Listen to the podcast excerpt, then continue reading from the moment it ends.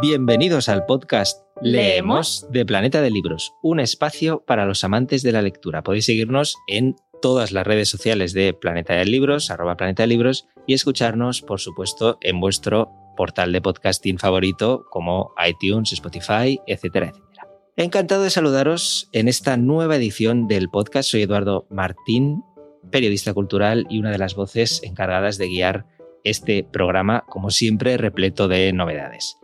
Además, hoy es un programa especial porque llega junio y junio, pues ya sabemos que siempre queremos, tenemos ya el chip piscina, chip playa, vacaciones, etcétera. Por favor, no lo digas otra vez, Edu. ¿eh? Pero. que yo me voy directa, me salgo de aquí y me voy a la piscina. Claro, porque ya tenemos ahí, bueno, el cuerpo te lo pide, pero no podemos olvidarnos que el día 5 de junio, el pasado 5 de junio, fue el Día Mundial del Medio Ambiente. Entonces, hemos decidido hacer una pequeña, un pequeño especial con lecturas eh, sobre, bueno, para celebrar este día y para también ayudar a la gente a concienciarse con la importancia de proteger el medio ambiente. Ya se ha colado. Sí, te lo iba a decir, lo siento mucho. ¿Habéis Edu, escuchado hoy una voz No me he esperado. No hace falta, faltaría más, eh, pero por supuesto ya la conocéis, ella es mi insustituible compañera Mar Gallardo. Muy buenas, Mar, ¿qué tal estás? Muy buenas, Edu. Pues estoy aquí encantada y quiero decirte que he hecho los deberes, porque yo ya sabía que me ibas a hablar del Día del Medio Ambiente. Y como hablamos de libros, yo creo que una de las grandes maravillas de la lectura, más allá de que nos entretenga, nos, nos haga pasar grandísimos momentos, es también que nos hace aprender sobre la realidad que nos rodea, el mundo que nos rodea, conocer otras personas, otras culturas y entre ellas aprender, concienciarnos y al fin y al cabo luego cambiar nuestros hábitos. Y eso es lo que hacen algunas de las lecturas que precisamente hoy venimos a hablaros, algunos de los autores y voces que realmente merece la pena en materia medioambiental. Me ha quedado bonito. Ha quedado muy bonito, sí. Me puedo ir ya. Además es que, bueno, lo que, lo que dices que has hecho los deberes es, es literal. Yo creo que además traes ha motivado mucho. traes varias cosas preparadas y hoy es un programa de yo, incluso yo, ya no solo todos nuestros oyentes, simplemente te tengo que escuchar y ya está, y limitarme a eso. Y como sabes que me gusta mucho hacerte preguntas, Edu, voy a empezar preguntándote, ¿tú sabes lo que es la ecocrítica? Bueno, pues yo no he hecho los deberes, entonces eh, ya te digo que no. Bueno, luego te lo explico. Ah, que no me vas a responder. No te lo voy a explicar ahora, te lo dejo. Solo aquí quería humillarme. Exacto, has pillado. No, y ahora otra totalmente distinta a lo fundeu, me voy ahora.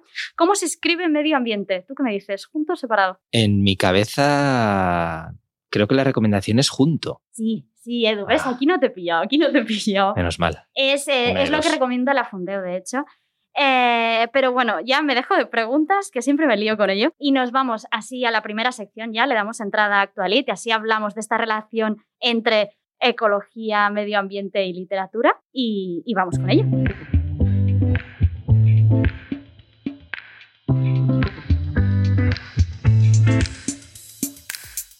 Hoy en Actualit vamos a repasar esa relación que existe entre la literatura y el ecologismo y lo hacemos como, como hemos presentado ya con motivo de la celebración del, del 5 de junio, que es el Día Mundial del, del Medio Ambiente.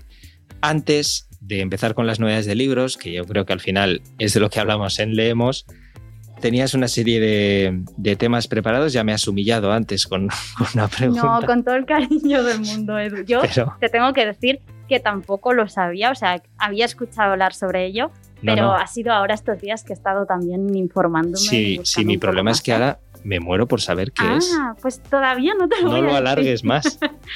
No, de hecho, eh, quería empezar un poco por ahora. Cuando entramos en las librerías, ¿no? Y vemos, a ver, cada librería tiene su organización, ¿no? Pero cada vez vemos más apartados dedicados, pues, a, medio ambiente, ecologismo, e incluso dietas sostenibles o un modo de vida más sostenible. Y me preguntaba, ¿esto es algo nuevo?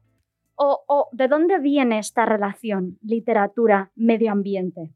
Yo, a ver, yo cuando eh, me viene a la mente siempre, ya sabes, con mis vínculos con, con, Valladol- con Valladolid, un autor muy, muy querido que es, eh, bueno, un clásico de la literatura con un mensaje ambientalista, que imagino que ya sabes de quién estoy hablando. Sí, Miguel Delibes. Miguel Eso es, Delibes, gran eh, Miguel Delibes.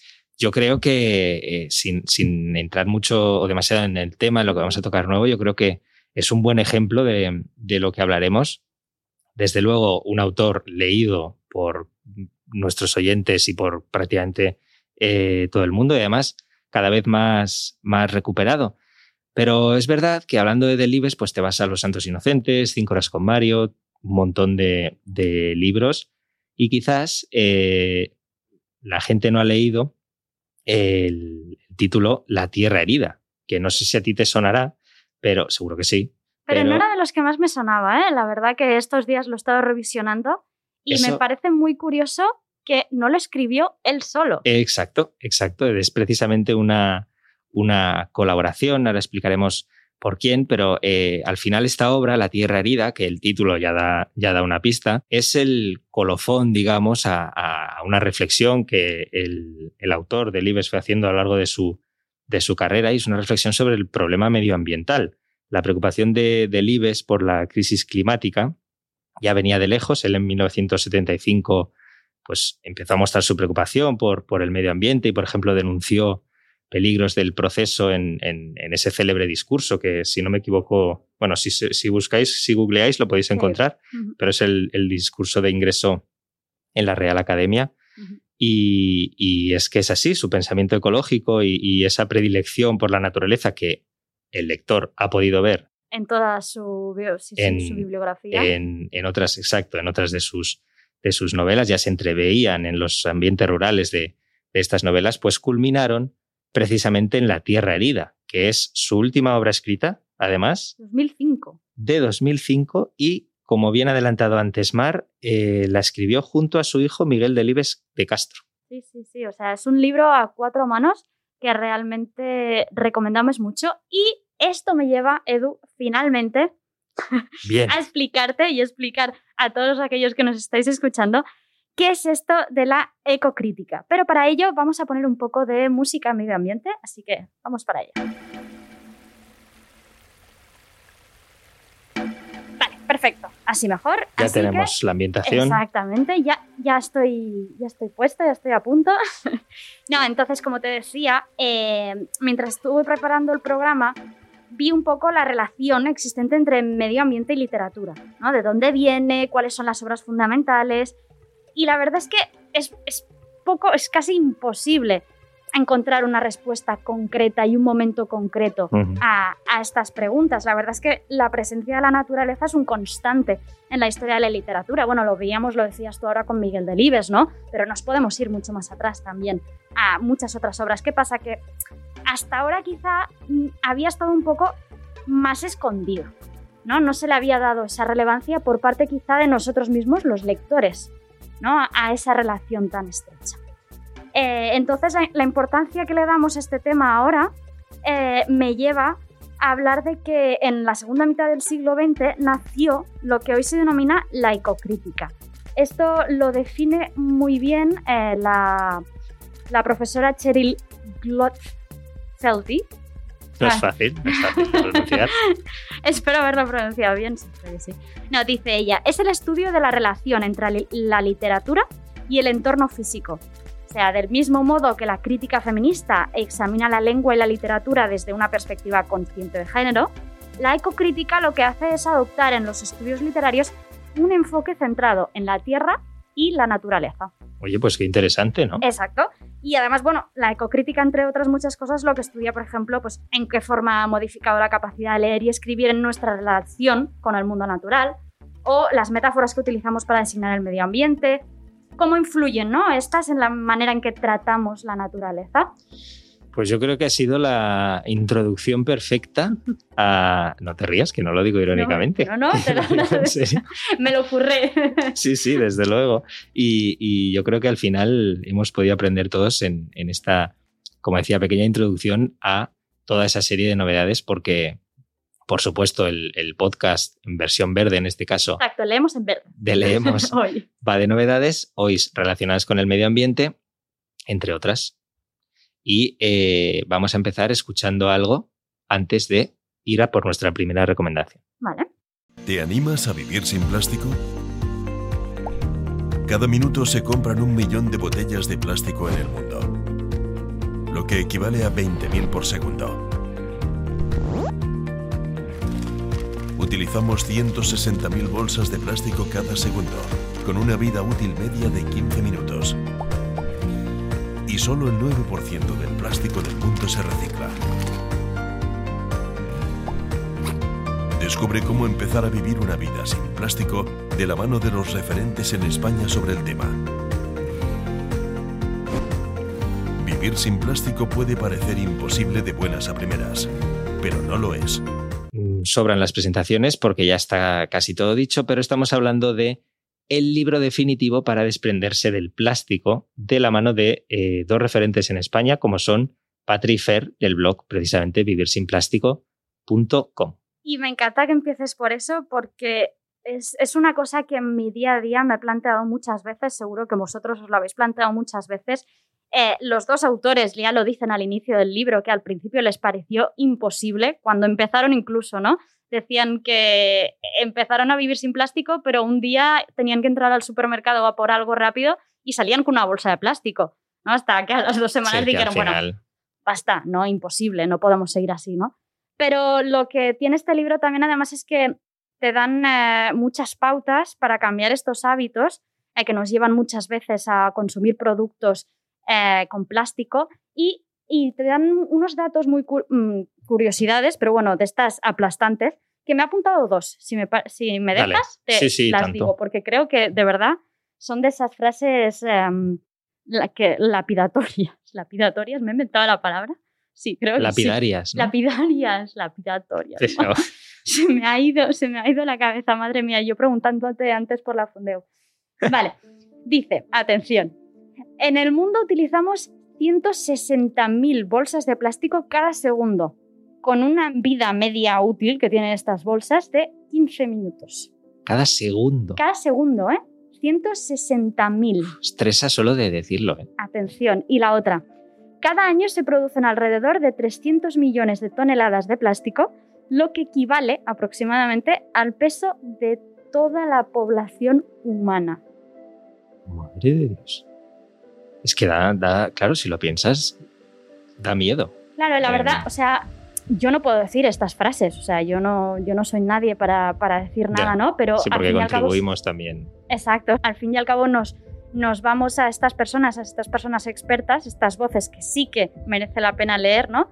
Y que sí que nos ayudan un poco, yo creo, a ver la realidad. Pues de la práctica de Patrick Fer, de vivir sin plástico, precisamente de la práctica, pasamos ahora sí a la teoría eh, con una, bueno, una de las voces críticas más representativas a nivel internacional del movimiento antiglobalización y democrático social. Eh, no hablamos de, Naomi Klein y su obra Esto lo cambia todo, que es precisamente un libro, muy, muy al hilo de lo que estamos comentando, precisamente un libro que, ofrece una explicación brillante, pero bueno, este Naomi Klein podemos suponer que es brillante, sí de las razones por las que la crisis climática desafía, nos desafía a abandonar definitivamente la ideología del libre mercado y estructurar la, economía global. Sí, de hecho, eh, en el, su último libro, Naomi Klein, que es En llamas, también sigue un poco la estela de, este último. En realidad todos sus libros sí, tienen como el mismo base troncal, digamos. Exacto. Entonces lo que en el último libro también ella habla, que es muy interesante, es el concepto del Green New Deal. No sé ¿no? Después de la Segunda Guerra Mundial, Franklin Delano Roosevelt en, en Estados Unidos para recuperar la economía planteó el New Deal, que se dice, ¿no? Que fue eh, invertir en todos los sectores económicos para poder ampliar y dar más trabajo a todos los sectores de la población y de este modo volver a arrancar la, economía. Lo que aquí plantea Naomi Klein, que no es que lo haya inventado ella, ¿eh? pero ella argumenta a su favor, es el Green New Deal, que es hacer algo similar, ¿no? A nivel de todos los sectores económicos, sociales, culturales, poder dar apoyo a este, este modo de vida más sostenible.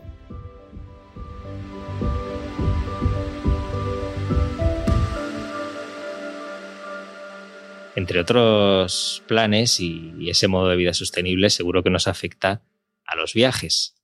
Hemos hablado antes de viajar, del verano, etcétera, y yo lo reconozco, soy muy fan de las guías de Lonely Planet. Oh, sí. Tan fan que a veces eh, da igual que no vaya al destino, porque apetece tenerlas igualmente. Sí, sí, yo soy de esas. Ya irás, ya irás algún día. Sí. Bueno, pues si tú eres de esas también, te tienes que hacer con la guía del viaje sostenible. Ah, fíjate. Que precisamente ha publicado, ha publicado Lonely Planet. Al final lo que ha ocurrido con la crisis del COVID y todo el mundo es consciente y lo ha sufrido, se han paralizado todos los viajes internacionales en, en 2020 y ha ido creciendo la preocupación por, por los efectos negativos que puede tener el, el, precisamente el turismo en relación al medio ambiente. Y al final lo que nos ofrece esta guía es una serie de eh, prácticas, de consejos y con toda esa presentación maravillosa de las ediciones de Lonely Planet. Maravillosa. Para que eh, nuestro viaje tenga experiencias positivas y valiosas para el, el viajero, pero respetando el entorno y precisamente el, el medio ambiente, que es de lo que estamos hablando y de lo que se trata. De hecho, que normalmente no lo pensamos, ¿no? Cuando viajamos, quizá en los efectos que está teniendo para el medio ambiente, pero al mismo, del mismo modo hay muchísimas maneras, muchísimas alternativas que quizá podemos empezar a implementar para, evidentemente, no dejar de viajar, pero de la misma manera o al mismo tiempo poder ser un poco más respetuosos con el medio ambiente, ¿no? El, de, el, eterno debate de si viajar con avión o no viajar con avión. No hace falta dejar de viajar con avión, nos dicen en la guía sostenible, pero quizá viajar menos. Y en los casos en los que podemos... Compensarlo por otro lado. Exacto, en los casos en los que podemos coger tren, ir en bicicleta o lo que sea, pues quizá ir un poco por esos derroteros y aprovechar también el, el proceso del viaje. Y para viajar, el que nos ha enseñado las maravillas de nuestro planeta Tierra. Mm. Creo que ya sabes, es un libro que ya comentamos te en, estoy viendo, te estoy viendo, ya nuestro, sé por dónde vas. en nuestro anterior programa y yo creo que es obligatorio traerlo de nuevo aquí a nuestro querido David Attenborough. Me encanta este nombre. Me encanta pronunciarlo así, como si fuese de Wisconsin, yo, ¿sabes? Pero no lo soy. El caso es que eh, es uno de los divulgadores más famosos, más reconocidos y, y con una trayectoria impecable. Para el que no le suene, porque además lo he pronunciado un poco a mi manera, eh, Sir David Attenborough, porque además es Sir, es un locutor e historiador de la naturaleza. Ha ganado premios BAFTA y Emmy. También fue premio Príncipe de Asturias de Ciencias Sociales en, en 2009 y ha publicado ahora Una vida en nuestro planeta, que no deja de ser al final una reflexión que eh, él ha ido llegando a lo largo de su trayectoria con todos esos proyectos y esos documentales eh, maravillosos y al final observando la Tierra, contándonosla, es como ha llegado a esta conclusión de lo mucho que le debemos y lo mucho que hay que protegerla y al final es en una vida en nuestro planeta donde concentra toda esa experiencia y toda esa reflexión. Que al fin y al cabo cuando estás leyendo el libro casi que escuchas la voz narradora Sí, de, sí, o sea, es, de todos sus documentales. es que es una voz ya inconfundible y además me gusta mucho que ahora no sé quién es quien dobla. Sí, a- exacto, sí. ah, Ahora no, te lo sabría decir, y- pero y sí. fíjate que para mí ya es icónico, lo- o sea, escuchar a los dos. Sí, esa relacionarlo introducción completamente. que, que ya suena de fondo el, el propio eh, Attenborough y luego el doblador que también es maravilloso y disculpa si me estás escuchando, No. ojalá, porque no me Eh, acuerdo. yo no tengo esa voz para nada, pero voy a leer un fragmento, nada, una frase de, de este último libro de La vida en nuestro planeta, porque me parece que, que es una bonita manera de terminar este especial eh, medio ambiente. Si queremos instaurar un mundo estable y sano, lo que debemos mimar es su biodiversidad. Cuanto mayor sea la biodiversidad, tanto más segura se hallará el conjunto de la vida planetaria, incluida la nuestra. Me gusta lo de la vida planetaria, ¿Verdad? que cada uno entienda por Saque qué. sus conclusiones. Y, y lo cierto es que ha quedado un, bueno, ha quedado un especial eh, medio ambiente, yo creo que con, con lecturas de, de todo tipo y sobre todo para celebrar ese día 5, pero en general prácticas que podemos llevar a cabo y, y- Los 365 días y del un año. aprendizaje continuo y, y necesario además. Pero vamos a seguir hablando de libros. Y porque, claro, las novedades no, no han parado. Seguimos teniendo nuevos libros cada semana, nuevos libros, además muy atractivos, que apetece mucho leer.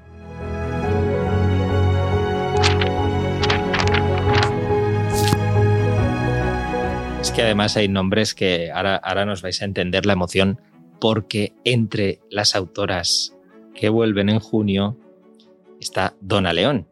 Dona León, que es una de mis debilidades en el terreno de la, de la novela negra y que además vuelve con Esclavos del Deseo, que es el caso, si no me equivoco, número 30 de su ya mítico comisario Brunetti. Y además es, es muy interesante porque eh, nos presenta, o sea, digamos que tiene todos los ingredientes que le pedimos a, a una siempre gran novela de, de Dona León y nos presenta una situación inquietante como punto de partida. Dos chicas jóvenes aparecen inconscientes y con heridas graves a la entrada del Hospital Civil de Venecia. Entonces tenemos a dos sospechosos, en principio simplemente por omisión de, socorro, y por supuesto el regreso de ese comisario Brunetti que lo hace con Esclavos del Deseo, que es el número 30 ni más ni menos. Ni más ni menos 30 ya lleva y qué maravilla Dona León. Y tiene también, como decías tú, todos los ingredientes no solo para ser un gran Dona León, sino para ser una gran lectura de verano. De esas horas que tenemos el tiempo libre, podemos pegarnos maratones de lectura hasta las tantas de la mañana allí en la playa porque yo me niego rotundamente a que la arena o protector solar me, me chafe mi momento lector veraniego. Eh, así que yo creo que será una estupenda historia para, para leer estos meses de vacaciones. Y creo que tú traes más recomendaciones, ¿no? Yo traigo otra, porque ahora que hablábamos un poco de tiempo libre, en realidad quien más tiempo libre tiene en verano son los jóvenes, son los estudiantes. Entonces yo te vengo con una, una novela eh, juvenil que la verdad es que, bueno, seguramente lo que te voy a contar no es lo primero que me dirías eh, si te preguntara por novela juvenil. Por eso creo que es una maravilla de Que- historia Que sea, claro. que, que vale muchísimo la pena y yo creo que también es una manera de entrar en, en- en nuestra historia pasada para, para todos los jóvenes lectores. Se llama El chico de Buchenwald. En alemán, eh, Buchenwald fue un campo de concentración durante eh, todo el, régimen nazi. Eh, el libro es de Susan McClellan y lo que hace es describir, relatar la historia real de un niño que sobrevivió al holocausto nazi y tras mirar a los ojos a lo que es la maldad más pura, tuvo que aprender a volver a la normalidad. ¿no? Me parece un punto de vista muy interesante de esta novela porque no te cuenta la historia dentro del campo de concentración, sino una vez has sobrevivido A ese ese campo, superviviente, ¿no? Exacto, es ese superviviente que en realidad tiene toda su vida por delante, porque no es un adulto, ¿no? Ni, ni una persona mayor, sino que es un niño. Es un niño que sale de, de ese horror, de ese terror, y cómo sigue con su vida. ¿no? Y yo, yo creo que es, es- es maravilloso ese punto de vista. Es, el libro está basado en la vida de, de Robbie Weissman, que es un reconocido ora- orador, de hecho, que ha recorrido el mundo dando a conocer su testimonio como superviviente del holocausto en favor de lo que es la recuperación de la memoria, sobre todo el no olvidar y la reconciliación de las víctimas. Y te traigo, para que todos podáis escuchar, porque vale la pena, eh, un, un breve fragmento. Es una entrevista al autor eh, que podéis recuperar si vais a nuestro perfil de YouTube de Planeta de Libros. Está el vídeo de, de este libro que está basado precisamente en estas entrevistas, estos fragmentos de, de Robbie vividly remember uh, a certain conversation. Uh, I remember hearing anybody that will be lucky enough to survive this nightmare will live in paradise. Bueno, pues eh, una historia terrible, pero que también es necesario que, Ujú. que efectivamente las nuevas generaciones también lo, lo conozcan y me parece perfecto que, que esta historia de, de Robbie Weissman esté, eh, bueno, con, con esta novela de, de Maclellan la puedan conocer ese público más, más joven. Cambiando de tema radicalmente, A ver, te voy a hacer ¿Qué una pregunta. ay, ¿A ti te gusta? Que yo creo que sí, porque no conozco a, la- a nadie que no le guste ahora vendré yo. ¿Sabes el típico papel de burbujitas? Oh, oh, maravilla. Es uno que de mis necesitas- antiestresantes favoritos. Necesitas destrozar. Sí. Pues para los Destrozar. destrozadores de este mundo, qué bien hilado esto. eh. qué bien, qué bien te ha quedado, Edu, sí. esto, ¿eh? Fíjate, Maravilla. todo. Las burbujas quedan para mucho. En fin, eh, hablamos de, por supuesto, supongo que ya lo habréis adivinado, Destroza este diario. Es uno de los mayores éxitos editoriales de, de los últimos años y precisamente regresa con una nueva cubierta para los fans más fieles de la, de la autora y para los fans más fieles de El papel de burbujas. Exacto, exacto. Eh, al final, eh, Kerry Smith, esta, esta autora, lo que hace es animar a los propietarios de, de este diario a cometer actos destructivos, pero agujereando, o sea, obviamente actos destructivos con el libro. Pues agujereando sus páginas, añadiendo fotos para dibujar, pintarrajear encima. Incluso quemar una página, bueno... Con de- cuidado de- siempre. de- exacto, siempre sí. siempre siguiendo un poco las normas lógicas. De eh, seguridad. Exacto, de seguridad, pero quiero decir que merece la pena de verdad pro- probar eh, este destroza este diario porque es un subidón. Exacto, es un subidón y que eh, la intención de, de Smith, de Kerry Smith, es precisamente experimentar ese proceso creativo. O sea, que, que sea también como un aprendizaje para, para los destrozadores de, de este mundo. que, hablando de eh, aprendizaje y un proceso, ¿tú sabrías decirme quién decía que los niños deben experimentar precisamente todas las posibilidades de juego con los libros? Esta pregunta me la sé. Está bien. Y bien, estás hablando de-. Montessori. De María Montessori, exactamente, exactamente. Seguro, bueno, que si tenéis niños además pequeños o cerca, seguro que este nombre os suena muchísimo. Y hoy os la traemos, pero de una manera especial, porque la autora Laura Baldini ha escrito La Escuela de la Vida, que es una historia eh, que recorre precisamente la trayectoria de María Montessori desde su juventud hasta los años en los que creó el conocido método por la que la conocemos todos hoy, ¿no? y un poco también todos los obstáculos que tuvo que superar por el camino. Pero atención, porque todo esto es en clave de novela. O sea, estamos delante de una novela, La no es de la Vida. una biografía de, de Montessori, sino Exacto. su vida eh, novelada y además, si no me equivoco, habla de, de los años de juventud hasta que llega también a, a conocer el proceso. O sea, que Exacto. conocemos también una parte que no es tan conocida y que siempre es interesante de, de Montessori. Con lo cual, apuntad. Y de la escuela de la vida, ojo, cómo voy a hilar aquí, ¿eh? Ay, me das miedo, me das miedo, Edu. de la escuela de la vida a la escuela de la muerte.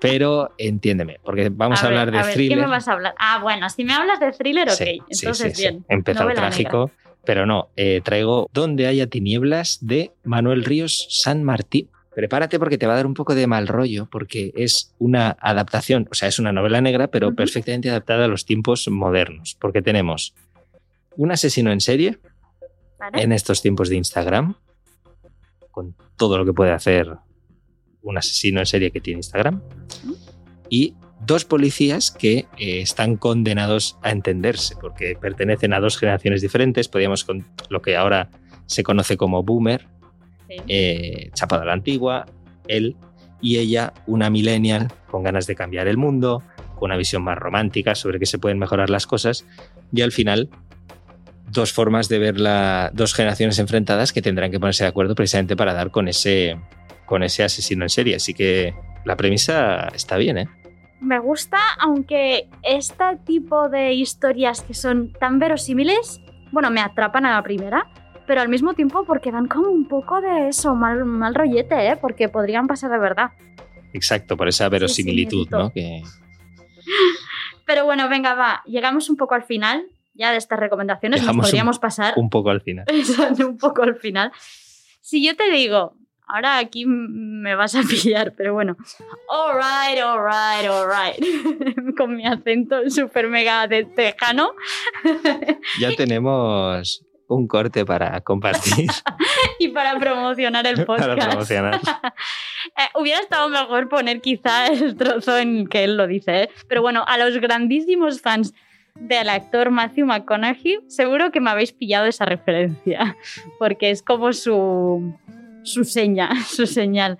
Em, no es que estrene nueva película, es porque eh, ha sacado un libro, ha sacado un libro.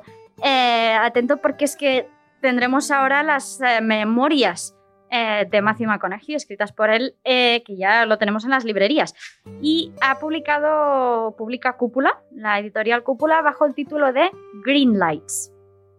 Entonces, ya sabes que me gusta leer fragmentos. Y yo voy a leer un fragmento porque yo creo que es la mejor carta de presentación de este libro. Y además, eh, seguramente un, bueno, por lo que he leído, son unas memorias que van más allá de unas memorias. Habla Exacto, también. no es una biografía al uso. Exacto, de unas reflexiones eh, con respecto a su vida que seguramente ha sido muy interesante. Sí, no es una vida muy, muy normal, dijéramos en el sentido tópico de la palabra. Dice, he comido peyote en Real de 14, está en México, en una jaula con un puma. He hecho que me cosieran 78 puntos de sutura en la frente y que lo hiciera, atención, un veterinario. He tenido cuatro conmociones cerebrales por caerme de cuatro árboles, tres de ellos en luna llena. He tocado desnudo los bongos hasta que la policía me ha arrestado.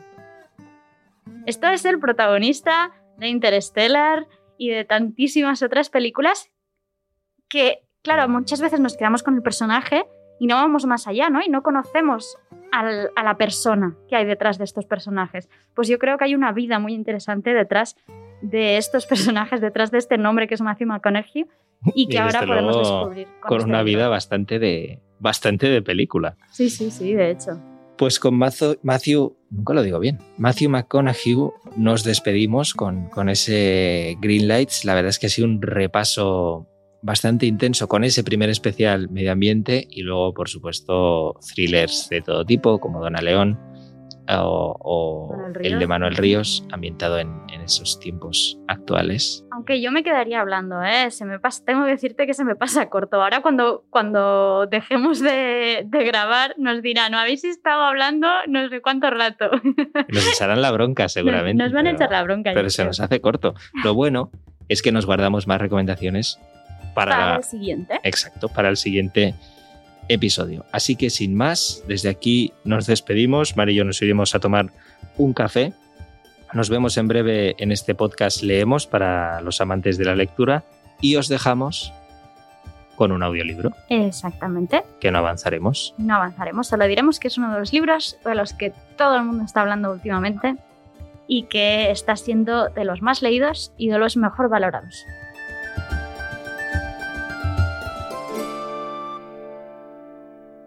Uno. Atisbos. Mi infancia transcurrió insensible a los campos de Castilla. Estaban ahí, debajo, pero los había borrado la piel de la ciudad, hecha de calles, aceras y edificios. En el Madrid que me vio crecer, la porción de tierra aún no urbanizada adoptaba la fisonomía del descampado, que siendo en apariencia semejante representa todo lo contrario del campo. Este es una extensión apenas perturbada por la excepción de las casas. El descampado es la excepción que resiste a la extensión del ladrillo. De hecho, ninguno de los descampados de mi infancia existe ya. Todos han sido ocupados por bloques y urbanizaciones. Son hoy inviables los peligros e imprudencias a los que allí nos exponíamos a diario. En mis primeros 15 años de vida, apenas tuve contacto con más Castilla que la arrollada y aniquilada por la pujanza de la capital que siglos atrás le nació en medio, que poco a poco se fue convirtiendo en otra cosa y que también tiene su historia, pero no es esta. El madrileño, o el madrileño que yo fui, difícilmente se sentía castellano, aunque le diera tiempo a estudiar aquella geografía que incluía a Madrid en la región de Castilla la Nueva. El libro del colegio podía decir misa. Lo que había cuando bajaba uno a la calle, en mi barrio y en cualquier otro, era una mezcolanza de gentes de procedencia dispar e identidad dispersa, amontonada en un paisaje urbano sin más rasgos distintivos que la velocidad a la que bullía e iba devorando descampados. Podía advertir la diferencia cuando iba, varias veces por año, a una tierra que sí era algo, y lo proclamaba en cada rincón de sus pueblos, sus campos y sus costas. Siempre que viajaba a Málaga, la tierra de mis antepasados paternos, notaba con intensidad el sabor de Andalucía, desde el momento en el que cruzábamos el paso de Despeñaperros hasta el instante en que aparcábamos el coche bajo el balcón de la casa de mi abuela y durante todo el recorrido entre ambos, en Jaén o en Granada. No era solo el acento de la gente, el enlucido de las fachadas o la luz que estallaba entre los olivares. Allí se palpaba una conciencia y una comunión en torno a la idea de ser andaluces, al margen de las rivalidades provinciales de rigor, que no tenían equivalente en Madrid, donde transcurría sin asomo de un sentimiento tal mi existencia. La mejor prueba de que ser andaluz era algo la tenía en el hecho de que por mucho que me empeñara, y aun hallándose allí mis raíces, no logré nunca sentir que era uno de ellos, en igualdad de condiciones. No solo me delataba mi habla, Tampoco estaba imbuido de lo que en ellos era espontáneo y consustancial, un carácter que reconocía en mis primos o mis tíos, y que a mí, por obra de mi sangre mesetaria y de mi barrio madrileño, me estaba poco menos que vedado. Siempre estuve a gusto allí, siempre fui con ganas y con ellas sigo volviendo, incluso con emoción al ver la Alameda, el barrio de la Trinidad, donde nació mi abuela, o el perfil de los montes que vieron crecer a mi abuelo. Sin embargo, nunca fui capaz de engañarme y de decirme, soy andaluz. Lo que yo fuera era otra cosa, desdibujada y tal vez sin nombre. En esos años también fui a la tierra de mis ancestros salmantinos, incluso al pequeño pueblo, Sanchón de la Sagrada, donde vivieron y se conocieron mis abuelos. Pero tan solo ocurrió una vez. Mi madre ya había nacido en Madrid y su vínculo con la tierra de sus mayores era menos estrecho que el de mi padre con la ciudad donde había crecido. Influía también que para pasar el verano nos llamaba más la playa que la meseta, y que casi toda la familia de mi madre vivía en Madrid y la de mi padre estaba en su mayor parte en Málaga. De ese único viaje, allá por mis once o doce años, recuerdo el pueblo mínimo de casas humildes, el paisaje de las dehesas con sus toros bravos, los conejos que abundaban por doquier, el mastín enorme que tenía el tío de mi madre y las cabras a las que guardaba y protegía. La brevedad de la visita y su singularidad me hicieron percibir más esos detalles que el alma de la tierra que había sido de los míos. Me llamó la atención su despoblación, también la simpatía, más comedida y menos chispeante que la de mi familia andaluza, de mis parientes castellanos. Y la Plaza Mayor de Salamanca, que paramos a ver a la ida o a la vuelta. Eso fue todo hasta el verano de 1981, cuando me fui a pasar un mes de campamento al aeródromo de Villafría, al lado de Burgos. En mi recuerdo fue esa experiencia la que me proporcionó mis primeros atisbos conscientes de lo que era o podía ser Castilla. Recorriendo el paseo del Espolón con su estatua del Cid, admirando la catedral o el conjunto de Covarrubias, a donde fuimos de visita cultural. Y sobre todo, viviendo día a día allí, bajo la inclemencia del julio burgalés.